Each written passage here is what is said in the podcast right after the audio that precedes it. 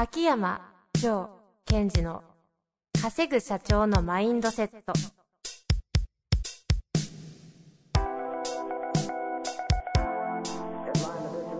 なぜ一流の経営者たちはぶつかる壁を次々と越えられるのか。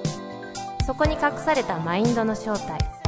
ポッドキャスト「稼ぐ社長のマインドセット」は上場企業から中小企業まで。エグゼクティブコーチングトレーナーとして人材開発を行ってきた秋山城賢治が経営や人生で役立つマインドの本質について分かりやすく解説しますこんにちは、遠藤和樹です。秋山城賢治の稼ぐ社長のマインドセット。秋山先生、本日もよろしくお願いいたします。はい。よろしくお願いします。さあ、うん。上五六です。上五六。トゥース。お願いします。トゥスって。いまいちこの上五六という回のはい、は扱い方が分かんなくてですね、毎度ブレるというか、い。なるほど、なるほど。はい毎回言ってますよね、この話ね。うん。えいみたいな、上五六ですっていうのもなんかちょあっと違う。入りがね。はい。ね、そうやっていろいろね、言われちゃうんでね、こう悩みながら、悩みながらの中途半端なトゥースです。ああ、そういうお願いします。状態にいるんですね。10で言うと、3ぐらいですね。では、そんな10のうち3の中、はい。えー私は今9.5なので、お、吐き出してお願いします。はい。では、えー今回の上五六。自分の正解を決める。もう、笑っちゃった、笑っちゃった、今私への 言葉か？今言う、あ言いかけた時にあ、目の前に、エンドいるぞ、みたいな。3の男いるぞ、みたいなね。お自分の正解を決める。まあ今決められない状態でやったらあなたって、もう悪い例としてね、非常にいい材料できましたけど。いやいやいや。まあまあ言葉としてはね。自分の正解を決める。えーこれすごい、本当に重要だし、さらに重要になってきましたね。ああ、そうですね。世の中の答えうは、ん。よくわからん。ですから、その、まあ、100年時代だとかいろんなことをこう言われてる中で、えっと、何が今起きてるかっていうと、本当に社会構造自体が変化を、が起きてると。うんうん。そうすると、えー、例えば生き方にしろ、その働き方にしろ、その、仕事一個一個のそのマーケティング活動、集客にしろ、その答えがなくなっちゃったと。えええで、これは本当に私も今実感してるのは時代の本当変革期の中に突入してるなっていう感じがしてる。で、答えがわからなくなると私たちはどうするか。迷う。迷う一方でですね、いろんな情報が出てくるんですね、面白いことに。このやり方がいいですとか、あとは、えっ、と、テクノロジーが発達してこんなやり方がありますとか。あとは、組織論についても、えーなんとか組織、なんとか組織がありますと、いろんなこう情報が出てくる。そうすると、それが答えだと思っちゃうんですよね。うんうんうん。で、ここでずれちゃう。で重要なのは、まず自分なりの答えを決める。ところが最初で、自分のなりの答えはこれですっていうのを決めた後、そこに対して全てのものをそこに寄せていかなくちゃいけない。はいはいはい。ですから、えっ、と、組織はどんな組織がいいですかというふうに悩んだり、うん相談されたりするんですけどはいもはい、その前に僕としてはこれからの時代はこういう組織になるべきだというのを決めて、だとするならば、えー世の中から出ている情報、なんとか組織とか、こういう考え方、こういう思考っていうものをチョイスしていけばいいのに、外を決めて中を決めるっていう感覚になりがちなんですね、今は。うんうんうん。だから、答えがないっていうのは皆さん分かってるわけですから、答えがないから探しに行くのではなく、答えがないから自分で決めちゃって、その自分が決めた答えに対して機能する考え方とか、やり方とか、テクノロジーを採用していくっていう方が強いんですよね。はいはいはい。なので、えっ、と、まあ、最最近はそういう、なんか世の中がそういう思考になりつつあるから、この、えー私のポッドキャストを聞いてるリスナーの方には、特に今この言葉を伝えたいなと思って、今回選びました。なるほどですね。自分の正解を決める。うん。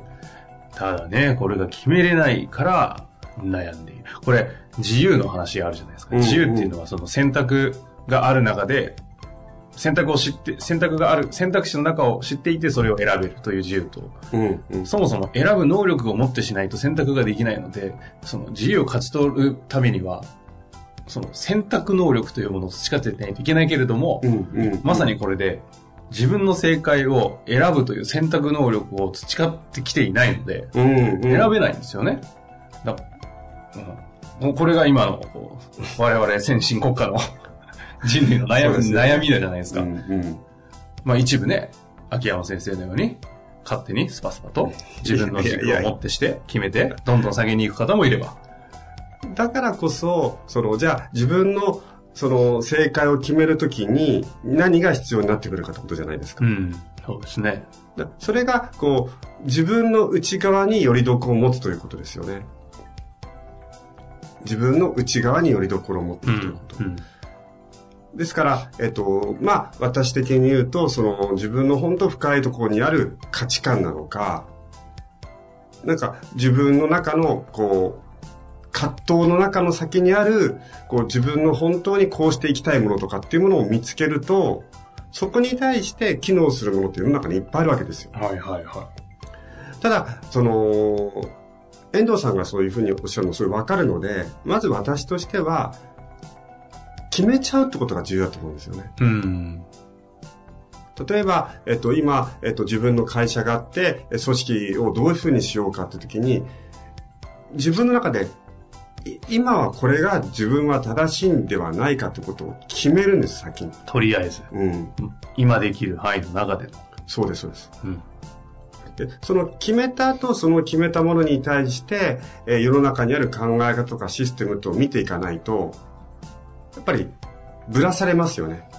そうですね。てか何も行動できないですしね。できないし、その、世の中から来る情報っていうのは、その人たちがいっぱい考えて、これはいいですよ、これはいいですよって言ってくれてるから、やっぱりどれもいいものだし、逆に、どこにもデメリットはある。うんうんちょっと私たちは世の中で情報を取りながら、この方法のメリットは何か、デメリットは何かという視点でしかもう持たなくなっちゃう。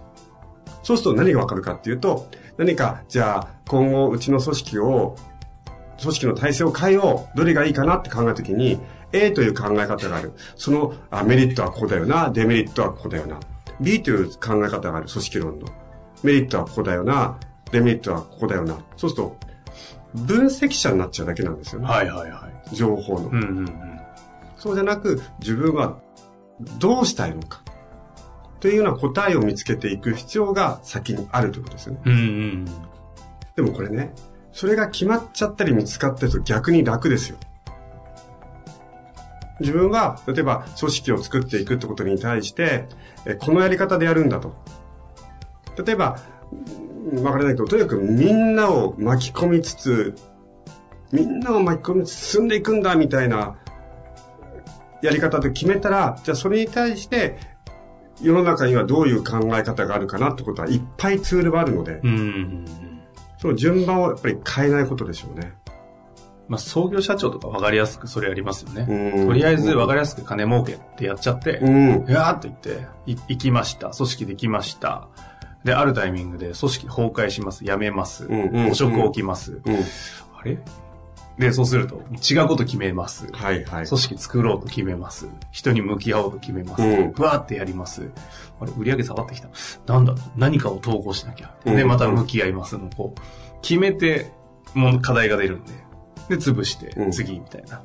このなんかこうこの循環構想は、結局、そこにある人たちの共通項は、自分の正解を一旦その都度その都度ちゃんと決めてるってことですよね。そうなんです。ですから、えっと、何回先でしたっけ？あの、相談、リスナーの方から相談があって、はい。2回前ぐらいかな、ほうほう。リーダーとして次どっち行けばいいかみたいなね。うんうんうん。2回前ですかね。うんうん。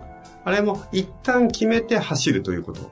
ですから、その、最近思うのは、その、統合ってことは重要ですけど、統合するためには、こっちに行ってみて、逆側行ってみて初めて統合できるんですよね。はいはいはい。とは最近統合とかなんていうのかな、えっ、と、ワンネスという言葉なのかわかりませんが、そこが先に来ちゃってる気がして。統合できる素材がないんですまあ、よ。半径作ってくんないと次の半径作れないですそうそうねそう。だから、今どっちが、それが、えっと、皆さん、正解はないので、正解はないので、決めたものが間違いとかないわけです。うんうんうん。決めてそっち側に突っ走ると。そうすると、その決めたものがやりすぎのとこまで行くわけですよ。やりすぎってとこに行ったら逆に触れるので、やりすぎまでいかないですよね、最近の場合は。これ、あれですか、前振りですかと言わんばかりにですね、ちょっと言っちゃっていいのかな？次回の質問がですね、はい異常にやるということなんですよね。あ、この次のそうなんですよ。次のポッドキャスストの質問に来たい、来てる、選ぼうと思ってたのが、異常にやるってテーマなんで、ちょっとなんか通ずるものがありそうですね、これね。そうですね。きっと。うん。確かにね。秋山先生異常にやりますもんね。もういいんじゃねえのかなと思って、まだやってるなまあ、あれ、あれいなくないみたいな。そしたら、疲れた。軽く、軽くダウンして。それ疲れるわな、みたいな。で、やりすぎてやっと逆やんなくちゃそうですね逆やったら逆にやりすぎちゃって。そういうことで、ですね。うん。だから、その、私は逆にいい時代だと思ってください。正解がないのですから、正解がないのですから、だから、自分の、自分なりの正解を決めちゃっていいんです。決めて走って、やりすぎまで行ったら、そこからまた逆に振っていけば、その、幅が取れますよね。はいはいはい、確かに。まあ、ということですよね。あの、今のお話聞いて思い出したんですけど、うんちょうど今、えー以前、だいぶ前か、もう5、6回、6回、もっと前かな。あの、インナーダイビングのお話させてもらったじゃないですか、ここで。私のはい新しい、新しいはいサービスはい。で、その中に PDF 差し込んで、うん LP あると思うんですけど、あそこに、あの、当然申し込みあるんですけど、あの、10日間の秋山先生のメール、無料メールコーチングがあるじゃないですか。うんうんうんあれが、まさに、こう、自分の正解とりあえず決めるために10日間無理やり決めさせられる系なんで、ああ、そうですね。非常に使いやすいんで、うんうん。なんかこの感じで悩んでる方いいなら、あの10日間のやつ無料で秋山先生からバーって毎日来るんで、うんで、ちょっとなんか、このやろうと思うような内容もありますけど、あれいい感じで煽っていただけるし、すごいいいですよね。そうですね。その、なんだろう、もう、これ、上五六の二つ目言っちゃいそうで怖いんですけども、うん一回の収録で、大丈夫？だまあ、言うだけじゃ言うだけね言いましょうか。。あの、決めたら変えられるんですね。ほう。いや、これ、プラス15分。いやいや、やります一つだけ。終わりまあでも決めたら変えられる。決めたら変えられる。決めないから変えられない。あ決めてやってみたら変えられるじゃないですあ。か。はいはいはい。ですから、インナーダイビングの今例を挙げてくれましたが、インナーダイビングでどうしようかな、どうしようかなっていうなく、じゃあ10日間のやつを決めるんですよ。例えばねで、決めて、えっ、と、そして、それをやってみて、じゃあ次を決断できるので、決めないから変えられないんですね、多くなるほど。そういった意味でも、まずは自分なりの正解を決める。で、走る。そうすると次が決められますね、うん。まあ、というわけでね、はい参りました。上録最後にいただいてよろしいでしょうか。はい。自分の正解を決める。本日の番組はいかがでしたか？番組では秋山城賢治への質問を受け付けております。ウェブ検索で秋山城と入力し、検索結果に出てくるオフィシャルウェブサイトにアクセス。その中のポッドキャストのバナーから質問フォームにご入力ください。